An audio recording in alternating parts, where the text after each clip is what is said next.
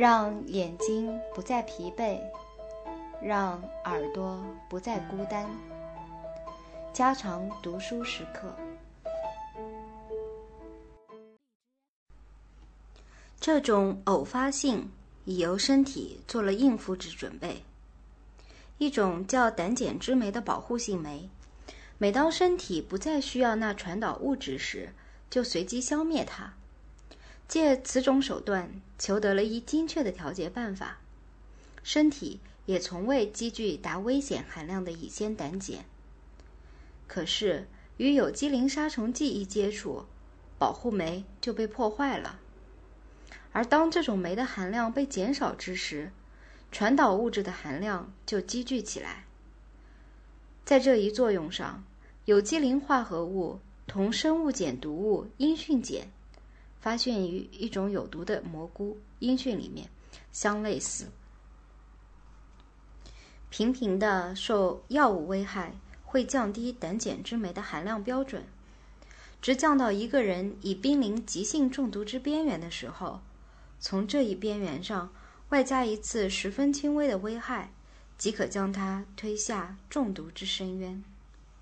鉴于此因，认为对喷药操作人员。及其他经常蒙受中毒之险的人做定期的血液检查是很重要的。对硫磷是用途最广的有机磷酸酯之一，它也是药性最强、最危险的药物之一。与它一接触，蜜蜂就变得狂乱的骚动、好战起来，做出疯狂式的开挠动作，半小时之内就近乎死亡了。有位化学家企图以尽可能直接的手段获悉对人类产生剧毒的剂量，他就吞服了极微的药量，约等于零点零零四二四盎司，紧接着便迅疾地发生了瘫痪，以致他连事先预备在手边的解毒剂也未来得及够着，就这样死去了。据说在芬兰。对硫磷现在是人们最中意的自杀药物。近年来，加利福尼亚州有报道称，每年平均发生两百多宗意外的对硫磷中毒事故。在世界许多地方，对硫磷造成的死亡率是令人震惊的。一九五八年，在印度有一百起致命的病例，叙利亚有六十七起，在日本。每年平均有三百三十六人中毒致死。可是，七百万磅左右的对硫磷如今被施用到美国的农田或菜园里，由手工操作的喷雾器、电动鼓风机、撒粉机，还有飞机来播施。照一位医学权威的说法，仅在加利福尼亚的农场里所用的药量。就能给五至十倍的全世界人口提供以致命的药量。我们在少数情况下也可免遭这一药物的毒害，其中有一个原因就是对硫磷及其他的苯类药物分解的相当快，故与氯化烃相比较，它们在庄稼上的残毒是相对短命的。然而，它们持续的时间已足以带来从严重中毒到致命的各样危害。在加利福尼亚的里弗赛德，采摘柑橘的三十人中有十一人得了重病，除一人外都不得不住院治疗。他们的症状是典型的对硫磷中毒。橘林是在大约两周半之前曾用对硫磷喷射过的。这些残毒已持续了十六至十九天之久了，弄得采菊人沦入干呕、半瞎、半昏迷之痛苦中。这一事例并非是最坏的记录，早在一个月之前，喷过的菊林里也发生了类似的事故，而且以标准剂量处理过六个月之后，柑橘的果皮里还发现有本药的残毒。对于给在田野、果园、葡萄园里施用有机磷杀虫剂的全体工人所造成的极度危险，以使得使用这些药物的一些州里设立起许多实验室。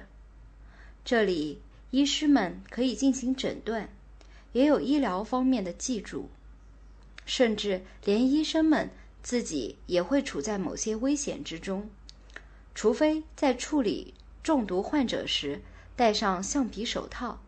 洗衣服、洗着患者的衣物也同样会有危险。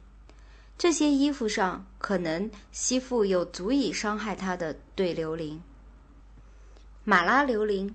是另一种有机磷酸酯，差不多与 DDT 一样为公众所熟悉。它被园艺工广泛的应用着，还普遍的用于家庭灭虫、喷射蚊虫方面，以及对昆虫进行总歼灭。如佛罗里达州的一些社区用来喷打近百万英亩的土地，以消灭一种地中海果蝇。马拉硫磷被认为是此类药物中毒性最小的，许多人因此就臆断它们可以随意使用而无伤害之忧了。